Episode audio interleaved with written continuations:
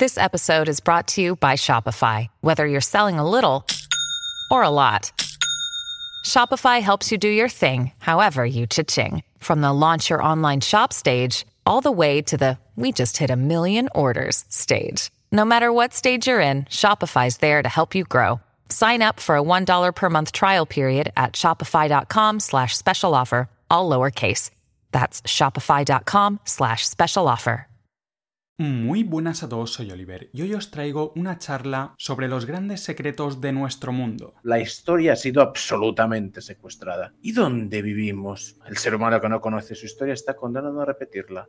Pero si no sabemos qué somos, quiénes fuimos, dónde estamos y hacia dónde podemos ir, no sabemos nada. Mi amigo Oliver Ibáñez, buenas noches, ¿cómo estás? ¿Qué tal? ¿Qué tal, Hiperalcón? Muy bien, contento de estar aquí ya después de tanto tiempo planeando. Al final estamos aquí en directo y bueno, seguro que sale algo, algo bonito. Seguro que sí.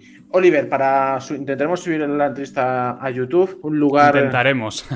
sí. si no nos Eh, ya censuran... Sí, ya sabes que somos tan libres que tenemos que hablar en clave Sí. eh, y escondernos. Entonces, eh, para todas esas personas que no te conozcan, cuéntanos un poquito, presentación sobre ti, lo que te apetezca, y después ya empezamos a romper la matriz desde dentro. Pues eh, bueno, básicamente me considero un investigador independiente en el mundo de lo que es, bueno, conspiraciones, también en los últimos años más tirando hacia civilizaciones antiguas, textos antiguos, como los libros de Enoch, y bueno, conocido también por el tema de tierra recta, ¿no? Cuestionar un poco la versión oficial, la narrativa oficial respecto a la cosmovisión de, de cómo es nuestro mundo, de dónde venimos, etcétera. ¿Qué es el ser humano? Porque nos han contado, no sé si lo sabes, que venimos del mono, que eh, entonces somos como una especie de animal, Sí. pero un poquito mejor, quizás uno que no se mea encima. O, o de, o de vez en cuando no se mea encima. sí. Entonces, ¿qué es el ser humano? Porque al final, si supiéramos quiénes somos realmente, también podemos entender muchas cosas, como por ejemplo, que no es normal que vivamos siendo esclavos. Al león no se le esclaviza. Su estado natural es en la sabana, salvaje, libre, pero el ser humano vive en la esclavitud, como si fuéramos incluso menos que un animal.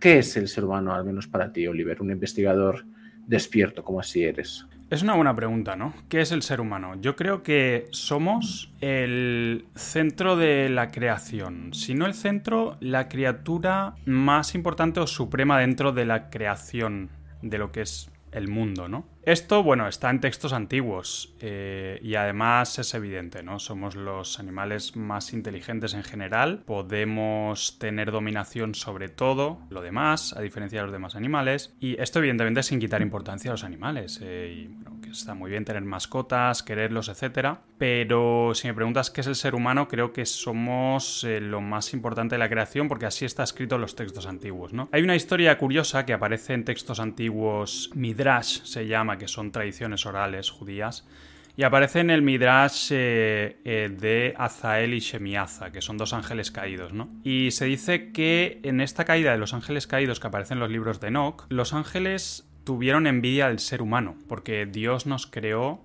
con esa importancia y esa, ese toque especial. Somos el ser especial de la creación. Esto va en relación a lo que dices del- de la teoría de la evolución, que no dejan de ser teorías al final, ¿no? Big Bang, evolución, se relaciona mucho. ¿Por qué? Porque es una cosmovisión, yo siempre llamo atea barra nihilista, que nos presenta como un accidente cósmico, una mota de polvo perdida por el espacio exterior, que en esto va también relacionado la NASA, la teoría heliocéntrica, etcétera, que nos presenta como una mota de polvo viajando a millones de kilómetros eh, perdidos por ahí, ¿no? Y todo esto surgió, no se sabe por qué, no tiene sentido, eh, a raíz del Big Bang, eh, aleatoriamente, entonces es muy difícil valorarse uno mismo y a la raza humana si tenemos esta cosmovisión, ¿no? Porque al final la ideología atea, que va en relación con toda la agenda que vemos hoy en día, que seguro que tú has tocado en tus, tus programas, ¿no? Eh, agenda 2030, etcétera, etcétera, todo eso parte de esta ideología atea nihilista, del carpe diem, de no hay ningún creador. Y así es esta ideología. Lleva a eso al final, a lo que estamos viendo hoy en día. Por eso es importante saber ubicarnos y saber la importancia del ser humano y quizá preguntarse de dónde venimos, ¿hay algún propósito, hay algún creador? La teoría oficial, eh, según palabras de mi amigo Oliver Ibáñez, me dice que somos una mota de polvo, somos una piedra llena de fuego a su alrededor, a punto de explotar en el cosmos casi sin control. Eso, más o menos. ¿Qué mensaje transmite? A mí solo se me ocurre uno y es el miedo. Si vivo en una roca que gira sin control, siendo una mota de polvo, eh, madre mía, qué lugar, es un milagro que esté vivo. Eh, tengo que dar gracias a Dios porque no me, no me azoten demasiado en el día de hoy. Pero quizás, como digo, soy un liberador, soy un romántico de la liberación. No me siento Jesucristo, Dios me libre, pero siento que, que los humanos se merecen algo más que ser esclavos. Para ti, desde tu punto de vista, con todos los que has investigado, ¿De qué maneras y formas se ejerce el control del miedo hacia el ser humano? Hoy en día a través de los medios principalmente, ¿no? Lo que pasa es que hoy están fallando ya. Ya las redes sociales han tomado ese rol o están tomando cada vez más ese rol que tenían los medios tradicionales, la televisión principalmente y los periódicos. Entonces ahora la gente está escuchándonos a nosotros en vez de ver el telediario en Antena 3 o Tele5, ¿no? Por eso nos tienen tanta rabia los creadores de contenido, atacan a los youtubers que se van a Andorra. Es pura envidia y desesperación, ¿no? Eh, tradicionalmente en las últimas décadas han usado la televisión de una forma muy efectiva y en esto pues lo vemos con el tema espacial, ¿no? La NASA y todo esto es puro show mediático, ¿no? Si no la gente no instintivamente no creería que vivimos en una tierra bola giratoria, que viajamos eh, sin cesar por el espacio exterior infinito. Todo esto ha sido metido a través de los medios, películas, series, Netflix, telediarios, etcétera, ¿no? Y el mundo de la educación también. El mundo de la educación, que el sistema de los Rothschild y tal, bueno, todo esto Rockefeller empezó en el siglo XIX más o menos sistema educativo moderno, antes era todo en casa, si te fijas, ¿no? O sea, en la Biblia y tal no se menciona nunca un colegio, porque era todo más en casa, ¿no? La educación en casa dependía más de los padres, tenían más control sobre los hijos, Hoy en día, bueno, los padres tienen que trabajar, si no, no es sostenible. Tener una familia, pues eh, dejan al niño en el sistema educativo casi todo el día, ¿no? Y luego llega a casa, se pone a ver la televisión, juega videojuegos y al final los padres tienen poco control, ¿no? Poco control sobre las nuevas generaciones. Entonces estamos más a disposición del de, Estado y de lo que nos quieran implementar a través de los medios y la educación. Oliver, sé que has estudiado la historia. El ser humano que no conoce su historia está condenado a repetirla. Entonces, ¿cuándo estamos? Esto es importante porque nos han dicho que estamos en 2023. El ser humano que investiga sobre la historia, hay ciertas partes de la misma que no le dejan investigar, que hay ciertos, ciertas lagunas sobre ciertos acontecimientos, con lo cual lo más importante para poder empezar a situarnos en esta bola giratoria que Dios me libre y nos haga volando de cualquier momento, eh, ¿Cuándo estamos? ¿2023 estamos? Bueno, estamos en... A ver, el calendario, si te refieres a si es verdad o no que estamos en el 2023, a ver, hay una manipulación del tiempo también, ¿no? Es decir, hay un calendario que nos han impuesto. Fíjate, los hebreos, por ejemplo, no es el año 2023, porque no cuentan a partir de Jesucristo. O sea, para los judíos, por ejemplo, empiezan a contar quizá desde el momento de la creación. Habría sido aproximadamente hace 6.000 y poco años. O sea, la creación del mundo hace 6.000 y poco años según el cosmovisión hebrea y otras antiguas tradiciones, ¿no? Entonces, no solo no estamos en el 2023, sino que mm, no existen esos millones de años, quizás que nos han vendido con toda la teoría que hablamos antes de la evolución, los dinosaurios que encontraron fósiles, esa es otra historia, los dinosaurios. Hay que cuestionar, ¿hay millones de años realmente? ¿O en realidad el mundo solo tiene unos pocos miles de años? Cuidado porque esto cambia mucho, ¿no? Quizá estamos más cerca del momento de la creación de lo que pensábamos, porque claro, nos dicen, no, hace millones de años el Big Bang y luego otros tantos millones de años evolucionamos de una mota de polvo hasta llegar a un ser humano con conciencia, sentimientos, bastante increíble, ¿no? Bastante milagroso, pero eso es lo que nos venden. Y hay que preguntarse eh, hasta qué punto esto es cierto, ¿no? Hay arqueólogos, antropólogos, eh, no sé si son despiertos, pero al menos dan otro tipo de visión oficial de los hechos que nos cuentan de antiguas civilizaciones. Esto quizás, cuidado Oliver, no te preocupes, no diré dónde vives, que no te vayan a llevar antorchas. Eh, los no, siempre lo digo, en Barcelona me da igual, siempre lo he dicho. Ya vives en un lugar peligroso. El, el, Pero esos antropólogos, arqueólogos despiertos hablan de antiguas civilizaciones que de la noche a la mañana desaparecieron, que tenían grandes conocimientos, que hubo ciertos reset. Yo quisiera saber un poquito, quizás por ahí empezamos con los libros de Enoch, un poquito esas antiguas civilizaciones, ¿dónde están? Porque el ser humano ha ido decayendo en cuanto a conocimiento. Nunca hubo tanta información y tan poco conocimiento a nuestro alrededor. Vimos la era del input, de la información, todo lo tienes a un clic, pero todo es mentira, todo es falaz. Y sin conocimiento no hay verdad, sin verdad no puedes construir nada.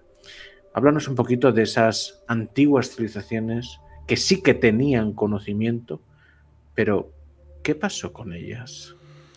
Es una buena pregunta, ¿no? Y una reflexión también interesante que has hecho de tanta información a nuestro alrededor y tan poco conocimiento. Esa sobreexposición quizás a la información nos hace valorarla menos, ¿no? Y además las fuentes de donde uno obtiene la información es muy importante. Yo he decidido basarme en libros antiguos últimamente porque creo que ahí hay un conocimiento inexplorado y que ahí está hay más verdad ahí que en lo que podemos encontrar hoy en día, seguramente.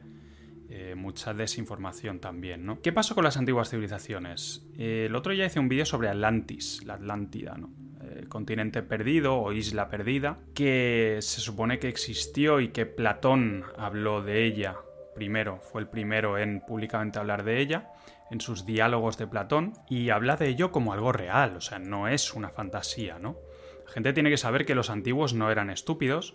De hecho, hay construcciones que no se pueden imitar hoy en día. Tenemos cosas como las pirámides, construcciones romanas con una tecnología alucinante. Yo fui a Roma hace unos años, pude ver el panteón romano, pude ver la cúpula, ¿no? En, ese panteón, todas las construcciones romanas son absolutamente increíbles. Todas eh, tienen también una relación con los astros, eso es muy importante se guiaban mucho por los astros, las luminarias, ¿no? eclipses, equinoccios, todas estas construcciones antiguas están construidas para que eh, se adecúen perfectamente a los equinoccios, solsticios, etc. Es bastante alucinante. ¿Qué pasó con estas civilizaciones? Es un misterio. O sea, de hecho, los atlantes, la Atlántida y los mayas no se sabe muy bien por qué desaparecieron, ¿no?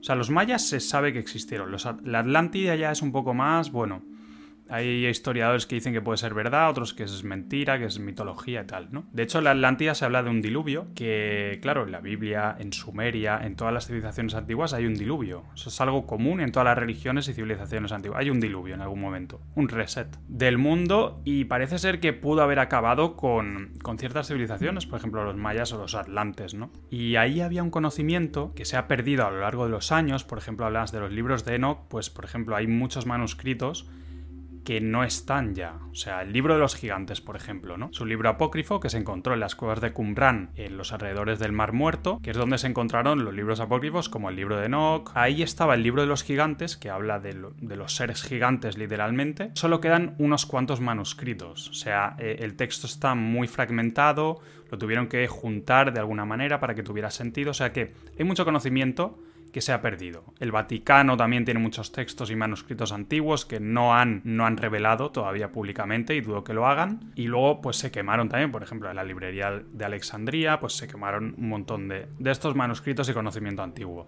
Pero todavía hay libros y manuscritos que han sobrevivido, ¿no? Y eso es lo que yo he intentado eh, investigar y traducir, por ejemplo, en mi último libro. ¿Y se puede ser feliz? En la Matrix? Porque tú al final has sido, no sé, me lo has contado así. Qué buena pregunta me estás haciendo, tío. Me gusta. Soy el mejor haciendo lo que hago. Eh, tú me lo has contado de esta manera. Hubo una vez que tuviste una llamada. La llamada porque vistes las orejas al fondo en el horizonte. Las orejas de un conejo blanco.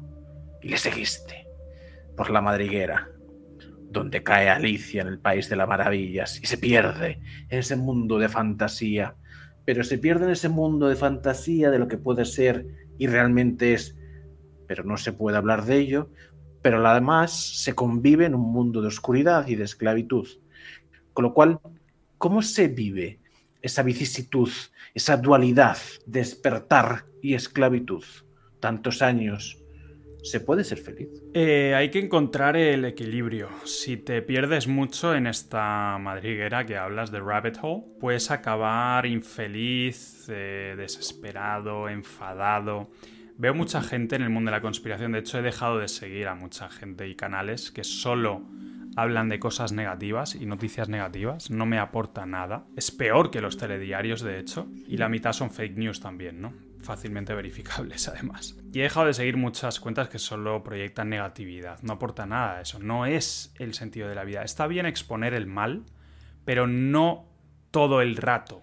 El otro día veía un sabio judío rabino que decía, eh, no, ni siquiera, creo que no era rabino, era un, sabio de estos temas, de la cábala y todo esto. No sé si era Mario Sabán o no me acuerdo. Pero decía algo que me resonó mucho y es que está bien decir que algo es malo, mm, señalarlo, pero cuando es el momento, cuando toca, cuando toca y sea necesario. No todo el rato a modo de como estilo de vida. Esto es malo, mira la élite, qué malo, todo esto. Eso no lleva a nada, no puedes estar así, no puedes estar así, no puedes vivir así. Eso sí lleva a la infelicidad y lo veo a diario en el mundo de la conspiración. Entonces, entonces eh, he intentado siempre, y más últimamente porque al principio yo era así también, solo veía lo malo, y he intentado encontrar ese equilibrio, el agradecer y ver las cosas positivas también. ¿Qué puedo sacar de esto? Sí, la élite es muy mala, uy, mira qué están haciendo. ¿Cómo puedo yo tomar eso y hacerlo positivo en mi vida, ¿no? Y eso es lo que he intentado hacer eh, últimamente y me está sirviendo bastante, me está sirviendo bastante encontrar un equilibrio. La realidad es que en el mundo hay más cosas buenas que malas. Hay más cosas buenas que malas.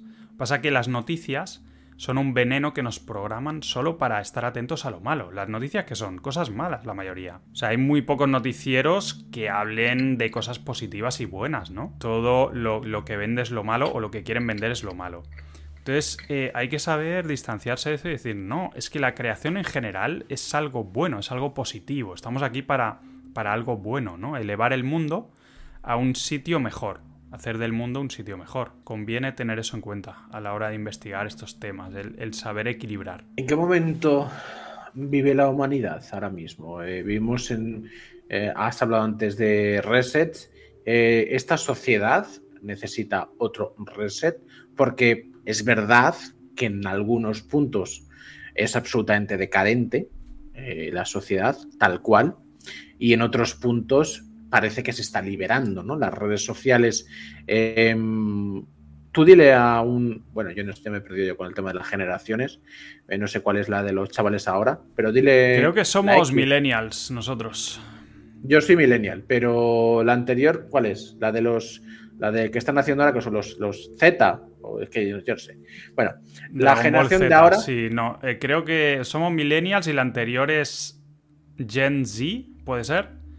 Pero luego está la X y la Y, o sea, ya no. Bueno, la última generación de adolescentes, tú diles que vayan al colegio a ser esclavos. Eh, cuando se pasan 24/7 en el TikTok, cuando saben que pueden tener millones de seguidores moviendo el glúteo eh, o haciendo inversiones o haciendo negocios, eh, háblales a ellos. Entonces, parece ser que necesitan algún golpe final para que la IA actúe de forma definitiva. Y quizás esa cuarta revolución industrial, esa conexión absoluta con el transhumanismo, ¿en qué punto estamos? Eh, ¿Merecemos un reset? ¿Se viene un reset? Eh, ¿Lo van a intentar forzar o hay liberación? A ver, yo creo que están forzando un reset, eso seguro. Desde el Foro Económico Mundial, Klaus Schwab nos vienen avisando de apagones, de una especie de reset en, la cadena de suministro, etcétera, etcétera, ¿no? Ya estaban haciendo simulacros durante los últimos años. Sucedió lo, lo de la pande, que sin duda fue una especie de reset para algunas cosas, pero también creo que viene un reset a nivel de conciencia, un reset positivo, ¿eh? ojo. O sea, hay uno forzado, negativo, pero creo que al final, eh, como yo creo en un creador, en un Dios creador, y que ha creado esto con un sentido, y que Él está por encima de la élite y Él puede decir más que la élite, creo que al final es un test. O sea, creo que todo esto de la élite, el reseteo y tal, creo que es un test para la gente y tenemos que resistir, tener cabeza, actuar en consecuencia, ¿no? Ahí sí que toca avisar de cosas malas a veces No todo el día, 24/7, pero sí decir, oye, que esto que nos está intentando implementar eh, no es bueno. Estas agendas van contrarias a lo que el creador quiere para nosotros, ¿no? Seguramente. Ahí sí toca, ¿no? Ahí sí toca. Pero creo que va a haber un cambio de paradigma y de conciencia positivo y que ya estamos viendo, ¿no? Oliver Ibáñez, última pregunta antes de entrar en la tierra recta. Has dicho, hay un creador. Porque estas agendas no son humanas, o al menos, si usted me lo permite, haré una reflexión en voz alta. Qué rica esta araña, qué buena está. Un poquito de cucarachas siempre viene bien. Hay ciertos productos. La dieta de Bill Gates. Es una dieta muy buena, rica en gusanos, como ellos. Entonces, parece ser que hay un montón de decisiones en todos los ámbitos, y no hace falta que, haga tan extensa la pregunta, que no competen a ningún humano. Entonces, ¿por qué una decisión sería tan poco humana? ¿Quién está arriba de la pirámide? ¿Quién controla este mundo? Vamos con los políticos. Y arriba, corporaciones. Y arriba, familias y arriba familias que nadie ni las conoce. Y arriba hay otros especies. ¿Quién está eh, arriba controlando estas decisiones tan poco humanas? Aquí yo creo que hay seres no humanos, es decir, en los libros de Enoch, incluso en la Biblia, no se habla de seres sobrehumanos. Estamos hablando de ángeles caídos, de gigantes nefilim, de híbridos, y esto en los libros de Enoch se dice que en, la época del diluvio y anterior y después existían estos seres que conspiraban contra la humanidad, o sea, odian al ser humano. Azael, Shemiaza, varios ángeles tenían envidia del ser humano porque somos especiales en la creación, ¿no? Dios nos hizo así. Entonces, ¿puede haber por encima de la élite humana estos seres? Seguramente. De hecho, en la historia de los ángeles caídos, los ángeles caídos transmitieron un conocimiento prohibido al ser humano, que eran reservados para materia celestial y que, bueno, se transmitieron a los humanos y a partir de ahí degeneró un poco la cosa y vino luego el diluvio y tal, ¿no? Un reseteo. Entonces, eh, pueden estar transmitiendo conocimientos y agendas a los seres humanos de la élite, estos seres no humanos, seguramente. Eh, seguramente sean lo que llaman extraterrestres, ¿no? Desde la versión narrativa más oficial, los ETs, ¿no? Pero también está en, o sea, los Anunnakis, todo esto es lo mismo, al final con diferentes nombres, ¿no? El otro día hablaba con David Parcerisa y me decía que ahora que ha cambiado su modo de ver la cosmovisión por el tema de tierra recta y todo esto, y yo le pregunté, pero entonces los extraterrestres y todos estos seres, ¿de dónde vienen, no? Y me decía, no es que no vienen de ningún lado, es que igual son están aquí pero en otra frecuencia, en otra dimensión. O sea, que ahora mismo igual no podemos verlo, pero que bajo X circunstancias sí que igual alguien puede verlo. Pero yo sí que creo que hay cosas espirituales, no sé si vienen de arriba, del cielo, del domo, que se habla mucho la, la cúpula, ¿no? Más allá del domo, más allá de otras tierras, más allá de la Antártida, no sé de dónde vienen pero sí que creo que hay cosas no humanas en este mundo. ¿Qué hay de esos movimientos últimos de desclasificación supuesta de documentos de la CIA, de material ovni, de material de seres no humanos, eh, series alienígenas?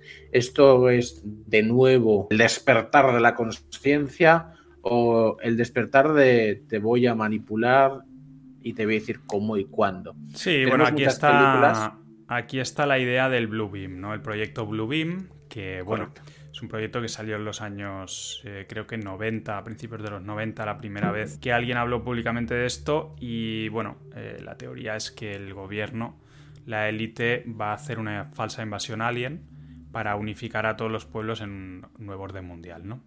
¿Tú crees esto? ¿Crees que esto es plausible? Creo que es una posibilidad porque, más que nada, porque he analizado los movimientos de la NASA en los últimos años y parecen encaminarnos al descubrimiento de vida extraterrestre cada vez más cerca. Si te fijas, todas las noticias cada mes descubren algo que nos acerca a ese descubrimiento de vida extraterrestre. ¿no? Llevan muchos años haciendo esto. Que si un meteorito con partículas, que si un planeta con agua, como pasitos, pequeños pasos que nos llevan a eso. Incluso he puesto en muchos vídeos un fragmento de, una trabajadora de la NASA que admitía directamente que en 10-15 años, y esto lo dijo hace 7 años o 8, dicen 10 años o 15 vamos a descubrir definitivamente vida extraterrestre, porque ya estamos muy cerca y no sé qué. O sea, lo decía, ¿no? Como revelando su agenda. Entonces me inclino a pensar que es una posibilidad, que tengan todo esto planeado para una revelación falsa y que nos digan, bueno, o nos unificamos o nos invaden, ¿no? Y además en 2025 la NASA en teoría va a volver a pisar la Luna después de 50 y bueno, desde el 72 y dicen que ahora en 2025 vamos a volver y que ahora se junte esto y que un año antes o dos años antes estén revelando que puede haber extraterrestres, me parece rarito. Oliver, ¿cómo es cosmológicamente hablando el universo? Desde lo más amplio que puedas saber a lo más pequeño que puedas dar a conocer. Es decir, de cómo es el universo a cómo es la Tierra. Em, porque si la Tierra es recta, todo el universo es recto. Em, esto no, esto es una simulación, es un videojuego, a lo mejor creado por una eh, productora de videojuegos japonesa y ese es nuestro creador. Y ha dicho, de Truman. Es un show de Truman, es una simulación de videojuego. ¿Cómo es cosmológicamente el universo y cómo es la Tierra? A ver, yo creo, hablando de esto de la simulación, podemos ser una simulación en el sentido de que nuestro cuerpo físico es un avatar. Nuestro verdadero ser podría ser en realidad un espíritu. O sea, lo que somos realmente es un espíritu, un alma. Y hemos encarnado en este cuerpo físico. Esto no somos nosotros realmente. O sea, cuando morimos, entre comillas, el espíritu, este alma, sale del cuerpo físico y estamos en otro plano dimensional, no en el espiritual. Entonces es una especie de simulación, es como tú estás controlando un avatar, que es este cuerpo físico, y lo estás utilizando para moverte por este plano físico, ¿no? Pero luego dejas este cuerpo y sigues existiendo en otra realidad. En cuanto a la Tierra y el universo, bueno, las antiguas civilizaciones al menos pensaban que vivimos en una especie de Tierra recta, ¿no? Y con una especie de cubierta o límites, tanto en el cielo como en los, en los confines de la Tierra y abajo también es un misterio que hay, ¿no? Porque nos muestran siempre imágenes CGI de lo que hay debajo de la Tierra, que es supuestamente un núcleo incandescente, pero son imágenes hechas por ordenador. Nos dicen, no, es que lo hemos detectado con ondas sísmicas y te tienes que creer estos, estos dibujitos, ¿no? Y con el universo NASA lo mismo, planetas, asteroides, todo esto son siempre CGI. El libro de Nox se habla de portales en el cielo, por donde pasan las luminarias. Igual los otros planetas no son eh, esferas de tierra firme como nos han vendido, ni la luna. Fíjate que nos venden también que el sol y la luna tienen un tamaño muy diferente. Nos dicen, no, es que aparecen iguales en el cielo porque casualmente el sol está 400 veces más lejos que la luna y por eso aparecen igual en el cielo, ¿no? Bueno, igual es que tienen el mismo tamaño, como dicen los libros de Enoch, puede ser que es lo que vemos también con nuestros propios ojos, porque la única prueba de que el Sol es 400 veces más grande son imágenes CGI del Sol en el espacio exterior. Entonces hay que cuestionar un poquito eso, ¿no? Yo te voy a revelar, Oliver, un plan que tengo post directo. Yo vivo en una casita en la montaña rodeada de naturaleza. Cuando empezó el circo, dije yo paso de vivir en ciudades de 15 minutos. Bien hecho. Entonces, cuando termina el directo, yo me salgo a mi jardín y tengo una hamaca y veo las estrellas. Boh, qué envidia. Las veo cada noche. Y cada noche veo fenómenos que no entiendo. Eh, luego veo ciertos vídeos de ciertos supuestos astronautas que revelan la verdad y que dicen, nunca salimos, pero cuanto más nos acercamos a salir, más oscura es la noche, más oscura es el universo. Entonces, ¿qué son esas lucecitas que veo? Que algunas, esto es lo divertido, se mueven y digo, ¿pero qué es? ¿Qué, qué, está, qué está haciendo esa estrella? ¿Qué son las estrellas? ¿Son portales en el cielo? Como dice mi amigo Oliver Ibáñez. Son luminarias que, según el Génesis, se pusieron ahí para adornar el cielo y guiarnos, ¿no? Que nos sirvan de guía. Por eso los antiguos las edificaciones las construían en base a las luminarias, que cuadrasen con los equinoccios, solsticios y la posición de las estrellas y constelaciones. ¿Qué son realmente? Hombre, podemos mirar con una cámara buena como la Nikon P1000 o P900, hacemos zoom y hay una distorsión importante ¿no? de la imagen, no se acaba de ver. La luna se puede ver perfectamente, quizá está más cerca de lo que nos han dicho. ¿Se puede alunizar? ¿Se puede aterrizar en la luna? En lo que es una luminaria, eh, viendo el alunizaje en el 69, ese cacharro en el que fueron, sospechoso y luego no, no han vuelto desde el 72, pues hombre, uno se, se, hace preguntas. Nos dicen que las estrellas son soles en realidad, fíjate que nos hablan siempre de millones, millones de años atrás, millones de kilómetros de distancia, todo muy lejos, todo imposible, ¿no? No te pongas de tu casa, quédate viendo Netflix. Exacto, exacto. Todo está muy trillones de kilómetros. Nunca vas a llegar. además fue hecho por azar, no tiene ningún ningún sentido esas estrellas, están ahí. Sí, eh, repiten ciclos cada año, desde la historia conocida, desde el primer día de la historia conocida, eh, nunca han variado su ciclo, su posición y siempre salen como si fuera un mecanismo perfectamente creado. Casualidad que eso funciona así como un reloj, que los antiguos conocían perfectamente. Oliver, dos preguntas me quedan y yo te dejo tranquilo. Preguntan en el chat, pregúntale si te parece bien, yo no sé qué es esto, así que te lo pregunto, que así aprendo. Eh, si te parece bien, ¿qué opina del sol negro Rahu? El sol negro sí, es, sería como un orbe, un astro invisible aparentemente en el cielo, que podría ser el causante de los eclipses. El fenómeno de los eclipses se conoce desde la antigüedad y muchas civilizaciones antiguas hablan del sol negro, en alemán Schwarze Sonne. Y Rahu también es otro nombre que se utiliza en diferentes civilizaciones. Y puede ser un astro, una luminaria que está ahí, bueno, luminaria no porque no, sería oscura, y que tapa el sol, la luna y produce los eclipses, ¿no? Porque en el modelo oficial nos dicen, no, es que los eclipses se producen por eh, una alineación perfecta de la Tierra bola y en la sombra de la Tierra bola hace que haya un eclipse. Entonces hay esta teoría de que hay un astro oscuro, un orbe negro ahí arriba, que sería realmente el que tapa el Sol o la Luna y es, es interesante sin duda. Siempre aprendo algo nuevo. Desde mi punto de vista, considero que vimos una guerra espiritual, una guerra entre el bien y el mal. Esa guerra del bien y el mal, cuando la vibración es baja, cuando uno vibra bajo, cuando uno está, pues eso, sometido a las redes sociales, sometido a la Matrix en todos los aspectos, vibras bajo y por lo tanto tienes miedo. Si tienes miedo, eh, eres fácil de manipular, pero cuando vibras alto, cuando elevas tu conciencia, empiezan a desarrollar dones y talentos. Dones y talentos, muy, algunos muy poderosos y otros que en el peor de los casos hacen que este videojuego, esta simulación, sea mucho más sencilla. Para esas personas que te vean, cuáles son los consejos que puedes dar para vibrar alto y elevar la conciencia. Porque cuando eso pasa, esto no es que sea más fácil, pero al menos eres el protagonista de tu propia vida, que no es lo mismo que ser un NPC al que le pasa todo. Uno tiene que tomar responsabilidad sobre su vida y decir, bueno, es mi vida, yo soy el protagonista de mi vida y tengo que actuar en consecuencia. No puedes dejar tu vida en manos de la élite, o sea, directamente, de los medios, de lo que te digan que quieres hacer. Tienes que hacer una reflexión y decir, bueno, ¿qué quiero hacer? ¿En qué soy bueno en la vida, no? ¿Qué soy bueno? O sea, creo firmemente que cada ser humano tiene un don. O sea, hemos sido creados con un don. Y algo se nos da bien. Independientemente de las circunstancias. Hay algo que podemos aportar al mundo y algo para lo que fuimos creados. Y creo que uno tiene que, que explorar eso y decir, bueno, ¿qué puedo hacer yo? ¿Qué capacidades tengo? ¿En qué soy bueno o en qué siempre he sido bueno? Y no tener miedo a exteriorizar eso y a ir a por ello. Puedes fallar, sí, pero aprendes, ¿no? Fíjate el sistema educativo que nos educa como robots, o sea, somos como NPCs en el colegio. Eso no funciona así, o sea, cada persona tiene un don. Oliver, pues ante más de 300 personas en Twitch, espero mires en YouTube, cuéntanos un poquito dónde estás, hacia dónde vas, un poquito promoción. Yo tengo todos los links, no te preocupes, pero bueno, eh, cuéntalo hacia dónde vas para que la gente te siga. Bueno, yo originalmente siempre he hecho vídeos en YouTube y sigo haciéndolos.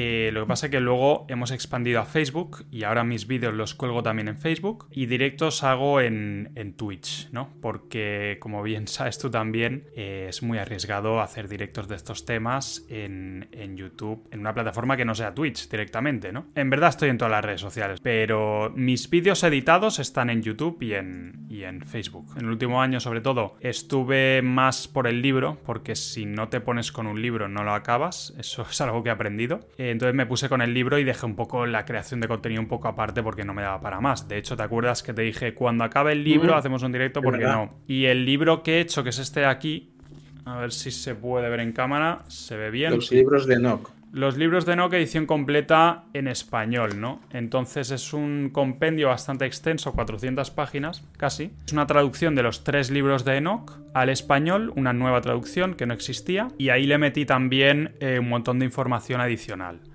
Eh, que he ido recopilando a lo largo de los últimos años sobre los ángeles caídos, qué hay en los cielos, todo esto que hemos tocado un poco, estos misterios ¿no? del mundo, y está en Amazon, ¿no? Para quien quiera está en Amazon. Una pregunta, cuando te llega una, una compra en Amazon, ¿te llega notificación? No, Yo puedo ver las estadísticas en Amazon y ahí puedes ver las, las ventas que has tenido en un mes y tal, pero lo que es cada venta no te notifica directamente. Vale. Eh, es que me aparecía la compra y de repente me apareció en dólares. Bueno, que te he hecho el pedido, resumen. Em, has pedido el libro, vale. bueno, el link en teoría te redirige a donde estés tu tienda de Amazon más cercana. O sea, Amazon.es en España. Si estás en Latinoamérica o en Estados Unidos, Amazon.com. Sí, sí, sí. Lo que pasa es que no sé por qué se me ha puesto .com. Y nada, que espero que este ratito, esta horita y pico, hayas estado a gusto y te haya aportado. a gusto. Estado a gusto, pues ya lo sabes, Oliver, que como Bertín, pero mucho más sexy y despierto, mi casa es tu casa para dar difusión a todos tus proyectos y que nada, que lo que necesites, ya sabes dónde estoy. Agendaremos el futuro más charla para hacer más promociones de conocimiento y con luz podemos hacer grandes cosas. Oliver, hablamos muy pronto y gracias por tu valentía y tu luz. Bueno, muchas gracias Iberalcón por tenerme aquí, muy, muy amena, muy agradable la charla y seguro que, hablamos en, en más ocasiones. Un abrazo para ti y para tu audiencia. Hablamos pronto, Oliver, que vaya bien. Un abrazo.